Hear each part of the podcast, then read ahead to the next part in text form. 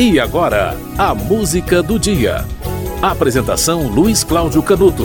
Em 1975 morreu o pai de Luiz Fernando Veríssimo. Hoje em dia, para as novas gerações, e parte dela, né, aqui lê, cada vez menor, só assim para localizar no tempo e no espaço Érico Veríssimo, escritor grandioso, mais até que o filho, um excelente cronista, humorista, que seja. Talvez os maneirismos de Luiz Fernando Veríssimo o tornem incapaz de fazer algo exaustivo, denso, como aquele romance composto pelos livros que compõem O Continente, O Retrato e O Arquipélago, que foi nomeado de O Tempo e o Vento.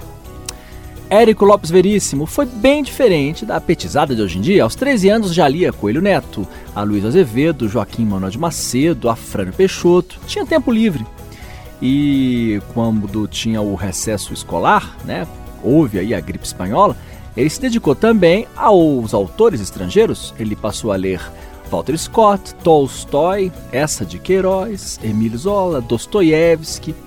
Quando completou 18 anos, Monteiro Lobato, Oswald de Andrade, Mário de Andrade, lia tudo. Isso tudo incentivado pelo tio materno João Raimundo, e passou a ler Stuart Mill, Omar Khayyam, Ibsen, Nietzsche. É mole ou não?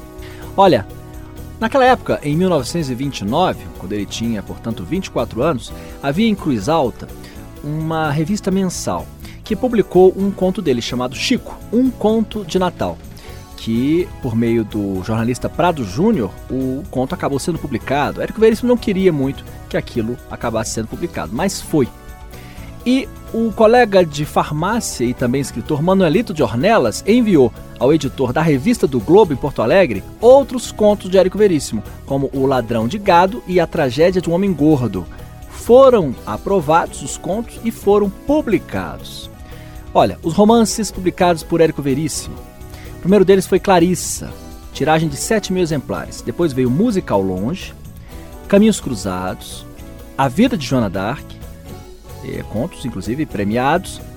Em 1936 se enveredou pela literatura infantil com As Aventuras do Avião Vermelho. Em 1940 lançou Saga e em 1947 passou a escrever a sua obra-prima, O Tempo e o Vento, uma trilogia composta pelos livros O Continente, O Retrato e O Arquipélago. Ele começou a escrever O Tempo e o Vento em 1947 e o último volume de O Arquipélago saiu em 1962. Érico Veríssimo morreu no dia 28 de novembro de 75 e deixou sem acabar a segunda parte do segundo volume de suas memórias, além de um romance que estava esboçado e que teria como título A Hora do Sétimo Anjo. A música de hoje se chama Missionário. É uma música gaúcha, bem típica. Confira.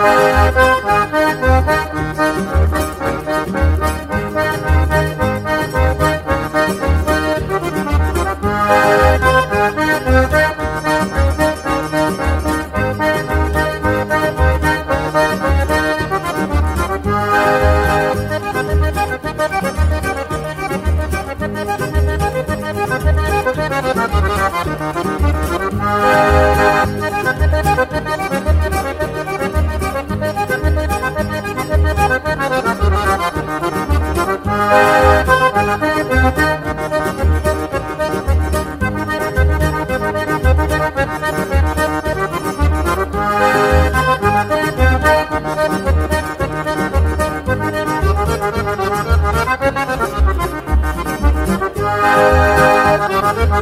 you.